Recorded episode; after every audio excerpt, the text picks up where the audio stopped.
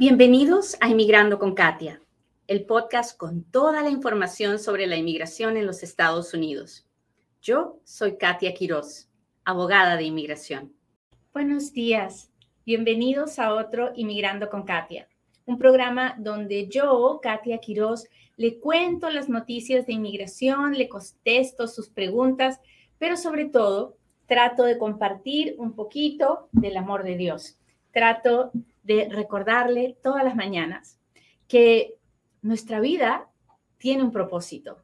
Usted no está aquí en este mundo de casualidad, sino que ha venido para cumplir con una misión. Y una misión generalmente llena de amor, de servicio, de, lecciones importantes que tenemos que aprender, algunas que nos dan mucha felicidad y otras que nos dan mucho dolor, mucha pena, mucha tristeza. Todo eso es parte del milagro de la vida. Así que si usted hoy día está contento, pues sea agradecido, dele gracias a Dios, dele gracias a la vida. Si usted hoy día no la está pasando muy bien, dele gracias a la vida, sea agradecido, porque este momento difícil dentro de muy poco será una gran lección de vida de la que usted podrá sacar grandes beneficios. Todo pasa, nada se detiene. Así que espere, confíe, confíe en Dios, que Él está siempre con usted. Muy bien, vamos a hablar de inmigración como todos los días. Este es el momento en el que yo le pido, por favor, que le machuque al botón de compartir y me permita llegar a un inmigrante más, a uno que quiere arreglar sus papeles y piensa que eh, si se casa es la forma de arreglar, o a uno que está casado y que no sabe por dónde empezarle, o a uno que está fuera de los Estados Unidos y tiene una relación con alguien que es ciudadano o residente, en fin. Este es el momento para pedirle, por favor, que siga a Inmigrando Cocatia en todas las redes sociales. Estamos en todas partes. Usted dígame cuál es el nombre y ahí estamos como Inmigrando con Katia. Así que aquí vamos, muchachos. Cuénteme de dónde nos está mirando, cuéntemelo todo. Ah, ¿Qué tal estos lentes? No me, no me encuentro, no me hallo, así diríamos en Perú, no me hallo con, con esta cara, pero no tengo otros, así que...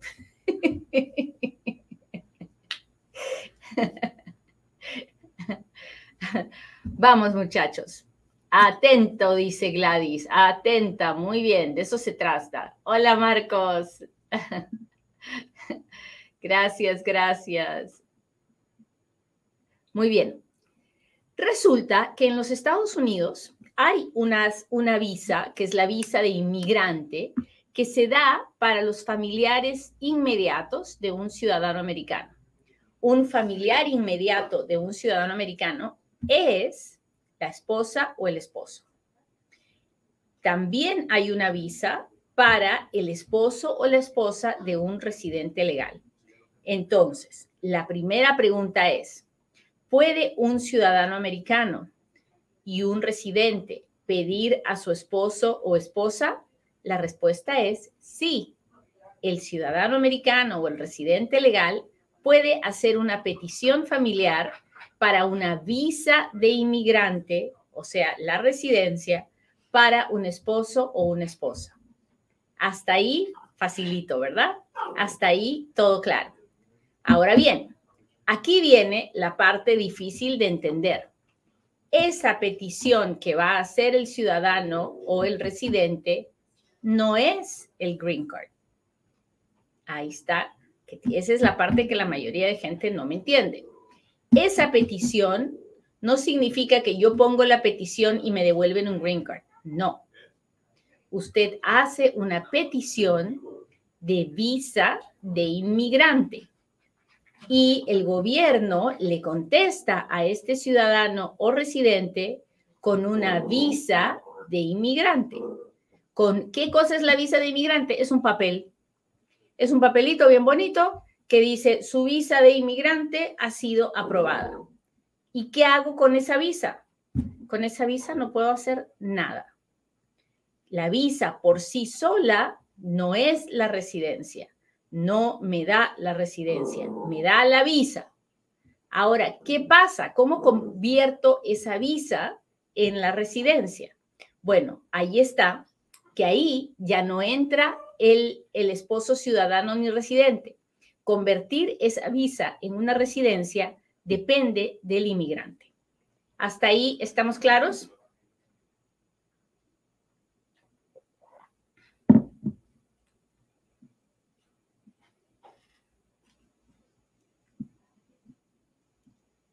Muy bien, cuéntenme, cuéntenme, cuéntenme si me están entendiendo. ¿Dónde está mi gente del Instagram? Hola, hola. Guadalajara, gracias por contestarme. Gracias, gracias. Muy bien, entonces, ¿cómo hace una persona para saber si con esa visa puede la residencia? Esa es la pregunta de hoy. Si esa respuesta es positiva, la persona podrá pedir la residencia. Si esa respuesta es negativa, lo mejor para esa persona es no andar metiéndole papeles a la inmigración porque vamos a terminar en una peor situación. ¿Ok? Entonces, cuando la persona está legal dentro de los Estados Unidos, pero está legal visa de trabajo, tiene visa de inversionista, tiene visa de estudiante, tiene visa de turista, tiene uh, visa de, de trabajador de, profesional o de deportista, la visa que sea. Si la persona está legal dentro de los Estados Unidos y quiere pedir la residencia a través de la visa de inmigrante que le dio o que va a obtener a través del esposo, entonces puede pedir la residencia a través de un proceso que se llama ajuste de estatus. Ajuste de estatus. ¿Ok? Pero claro, esa es la situación perfecta. Usted me dirá, ay, Katia, esa no es la situación de la mayoría. Totalmente de acuerdo. Hablemos de esa situación. Entonces, la regla general es, si la persona está indocumentada, porque entró indocumentada, la regla general es, aunque esa persona esté casada con el ciudadano americano o con el residente, no puede pedir la residencia dentro de los Estados Unidos. ¿Por qué?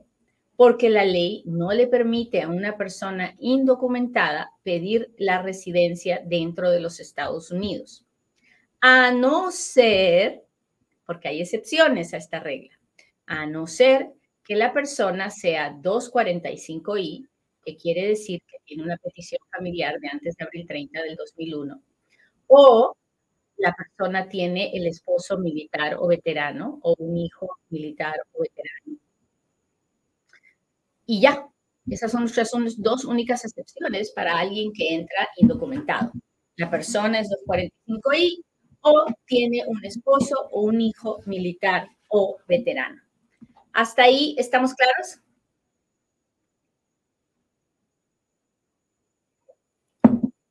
¿Cómo está mi gente del TikTok?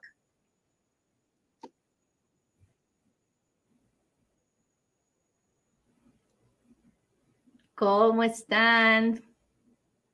Hola, hola. Cuéntenme de dónde nos están mirando. Hola, Crucito. Cruz dice saludos. Ali dice buen día. Hola, gracias. Mata, saludos. Ahora, pongámonos en otra situación muy común, que es que la persona está indocumentada, pero entró legalmente. Tenía visa de estudiante y entró y estudió, pero se quedó o vino con visa de turista y nunca más se regresó a su país. En esos casos, hay una ley que dice si usted es la esposa de un ciudadano, no de residente, solo de ciudadano, y usted entró legal, pero se quedó indocumentada, le vamos a perdonar que se haya quedado indocumentada y le vamos a permitir la residencia dentro de los Estados Unidos. Otra vez se lo repito. Si entró legalmente quedó indocumentada y se casa con un ciudadano norteamericano, es posible que pueda pedir la residencia dentro de los Estados Unidos a través del proceso de ajuste de estatus. Muy bien. Ahora hablemos del proceso cuando la persona no, no ha entrado a los Estados Unidos, nunca, y está en su país de origen, y se casa con el ciudadano americano o con el residente legal, y el ciudadano o el residente hacen la petición familiar y la petición se aprueba. ¿Qué pasa cuando la petición se aprueba? Bueno, en ese momento la persona tiene una visa aprobada, pero ahora esta persona, este inmigrante, tiene que hacer un proceso que se llama proceso consular. Este proceso consular va a empezar en el Centro Nacional de Visas y va a terminar en el consulado de su país de origen con una entrevista para determinar si tiene los requisitos para que le den la residencia. Este proceso se llama proceso consular. El otro se llamaba ajuste de estatus. Muy bien, ahora agarre su teléfono y escríbame. ¿Cómo se llama el proceso que hacemos dentro de los Estados Unidos para pedir la residencia? A ver quién me conteste primero. A ver, a ver.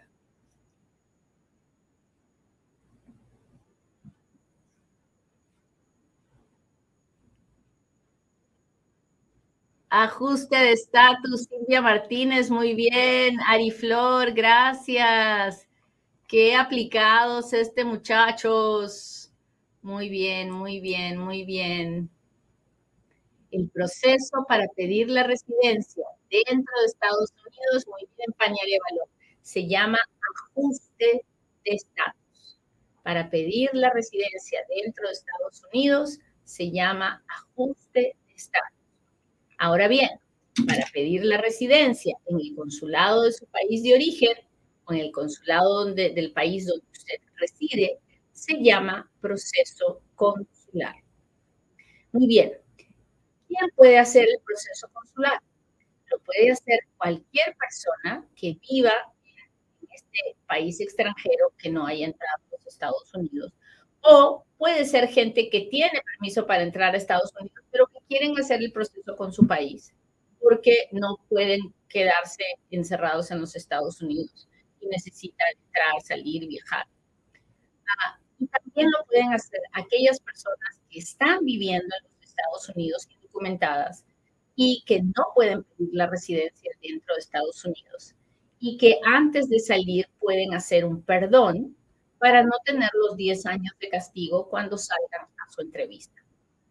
Entonces, hemos hablado de todas las formas en las que una persona puede pedir la residencia a través de un esposo ciudadano o residente. ¿Hasta ahí estamos claros?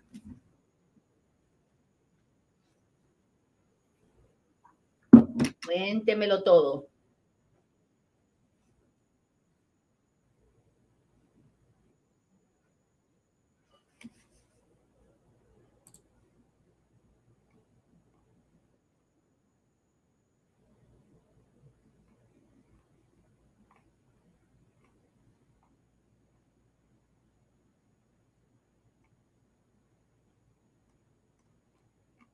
Muy bien, muchachos, vamos bien. Ahora sí, hágame sus preguntas porque ahora es cuando Katia responde.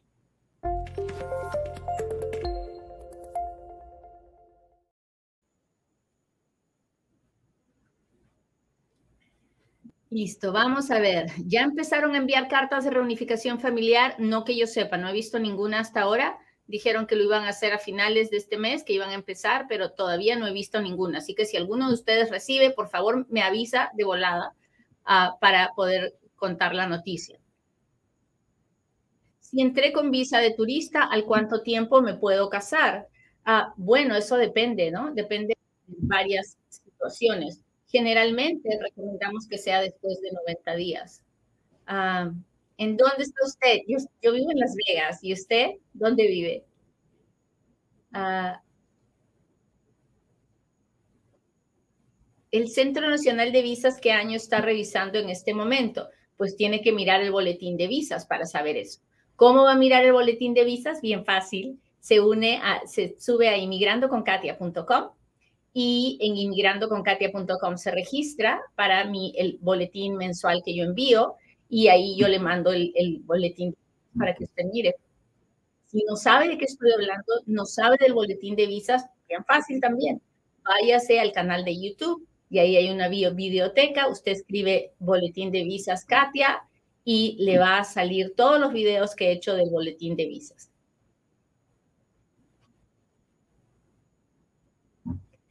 Ah, mi esposo es residente, es cubano. Yo entré como refugiada de Ecuador. Perdóneme que le diga, pero no tenemos refugio para los ecuatorianos. Me imagino que usted entró y lo pusieron en proceso de deportación para pedir asilo.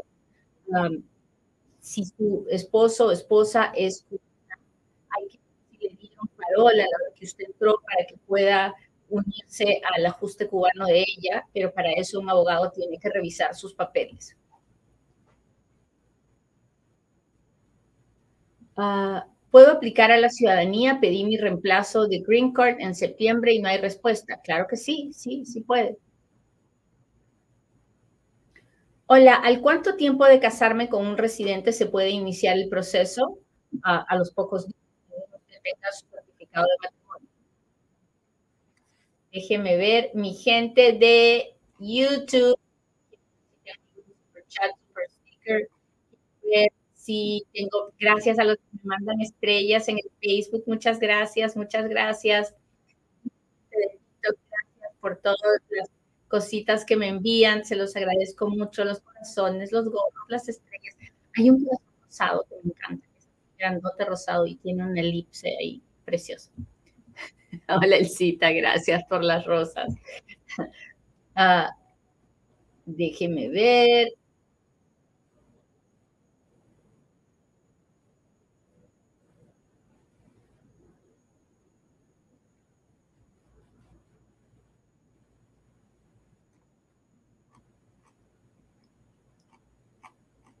Déjeme, estoy buscando preguntas. Mónica dice, y hay muchos del 2021 que ya tienen su permiso, hay represalias si hacemos eso. No entiendo de qué, de qué me está hablando, pero se quedó, no, no, no, entiendo la otra parte, no vi la otra parte de la pregunta. Mi pasaporte venció en el 2019. ¿Puedo, ¿Puedo ingresar a Estados Unidos no, tiene que ir al consulado de los Estados Unidos en el país donde usted esté, renovar recién puede entrar. Ah, siguen dando la visa K3 y Perú utiliza muy poco porque demora el mismo tiempo que el proceso todo. Ah, hola Celia, ¿cómo estás? ¿Puedo pedir una visa K4 para mis hijos biológicos? No. La, K3 es una visa que se pide para un esposo o esposa y el K4 es el derivado de esa petición, pero no se puede hacer directamente una K4.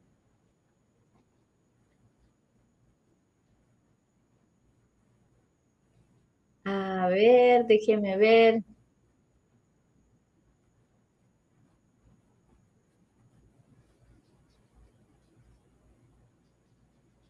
Dice, nosotros nos regresamos hace 11 años a Ecuador de manera voluntaria sin ningún problema. Entramos de manera ilegal, tenemos dos hijos ciudadanos, una de 19 y ahora vive y estudia en Estados Unidos. Tener visa de turista, poder entrar a Estados Unidos y quedarnos en nuestra hija 21 y nos pida que tener que salir de Estados Unidos. Ah, pues yo nunca le voy a recomendar que venga y se quede indocumentado. Usted ya sabe lo que es vivir indocumentado y es muy duro, así que no creo que es una buena idea. es posible, pero creo que debería conversarlo en persona con un abogado. No es algo que debería, eh, que, se contestar así nomás. Dice, Llevo dos años esperando el permiso de trabajo de visa U, aún falta mucho. En este momento le están dando permisos de trabajo de buena fe a las personas que aplicaron en el 2017, principios del 2018. Me aprobaron mi caso, doctora, soy de Colombia, aplico para la invitación de reunificación familiar. Soy categoría inmediata, mi hija es ciudadana americana. No, la reunificación familiar no es para es solamente para categorías que no son inmediatas, como son la petición de un residente, a una esposa, hijos, y la petición de un ciudadano a esposo mayor de 21 años, a esposo, a, perdón, a hijo mayor de 21 años, pero a hijo mayor de 21 años casado y hermanos. Así que no, en el caso de usted no va a recibir ninguna invitación de reunificación familiar. Ah, New Jersey, ¿cómo está? Tijuana, muchas gracias. Ah, hola, José Presidente, muchas gracias por estar aquí.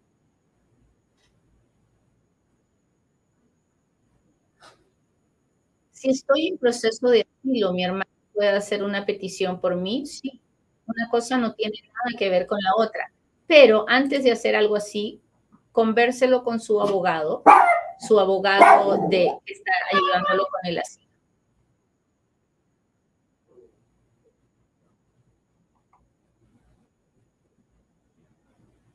Hola Isabelita, muchas gracias por ser fan de Inmigrando con Katia. Ah, ¿Puede un empleador pedir a un empleado con TPS? Sí, sí se puede. Hay que analizar cuál es la situación del empleado, del empleado para ver si va a poder llegar a buen fin, pero la respuesta a su pregunta es sí. Muy bien, déjeme ver. Busco más preguntas. Ya contesté varias de, YouTube.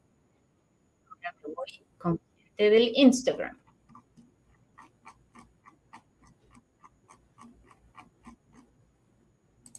Tengo una sobrina, dice Isabel, que acaba de entrar por la frontera y le dieron la I-95, pero quiere, tiene que ir a corte en febrero. ¿Hay que buscar un abogado? Sí, hay que buscar un abogado. Su sobrina ha sido puesta en proceso de deportación. Entonces, no es que le den permiso para entrar, dan permiso para estar en proceso de deportación. Así que es bien importante que le ayuden a conseguir un abogado.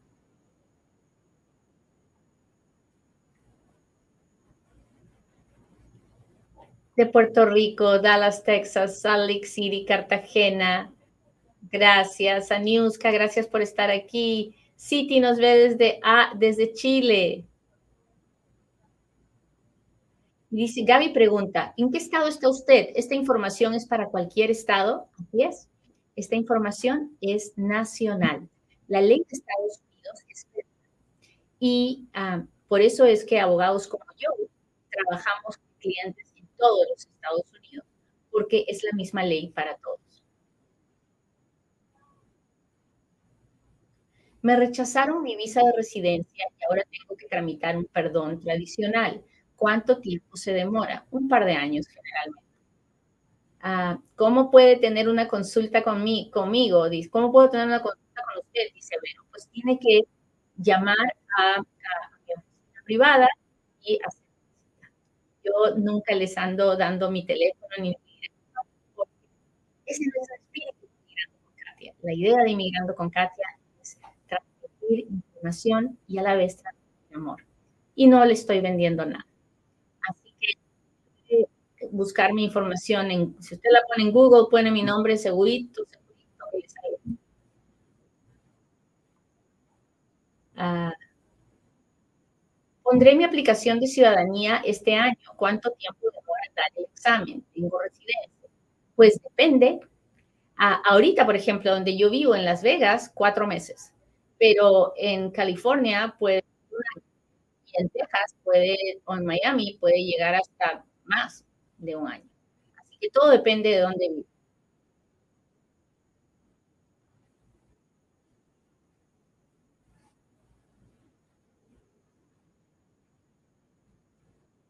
Hola, dice, mi hija mayor tiene su novio en Colombia y ella quiere casarse para traerlo. Ah, ¿Cuánto tiempo se demora ese proceso? Un par de años.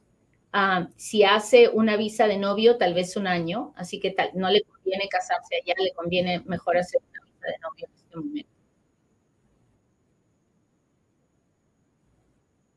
¿Se puede presentar una sentencia de divorcio o acta de matrimonio con la anotación de divorcio, dígame si las dos son aceptables o solo uno. Tienen que ser las dos, porque usted me debe estar hablando de un país donde las, la, el divorcio no es efectivo hasta que no ha sido registrado. Entonces, si muestra solamente el acta de, la sentencia de divorcio, ah, la persona puede no estar, no haber registrado esa sentencia y puede seguir casada. Así que va a necesitar los dos documentos. Bueno, muchachos, les agradezco mucho que me hayan acompañado hoy día en otro Migrando con Katia. Uh, déjenme ver que tengo alguien aquí. Dice, hola, abogada, ¿qué pasa si pierdo corte de inmigración y luego me caso? ¿Puedo arreglar después? Pues es una situación muy difícil que algunas veces sí se puede solucionar. Así que tiene que hablar con un abogado y hacer sus follas, no se olvide pida primero los expedientes de la corte, de la inmigración, antes de acercarse a un abogado para que le ayude a solucionar esto. Les agradezco mucho que me hayan acompañado, que tengan un lindo día. Hasta un próximo Inmigrando con Katia.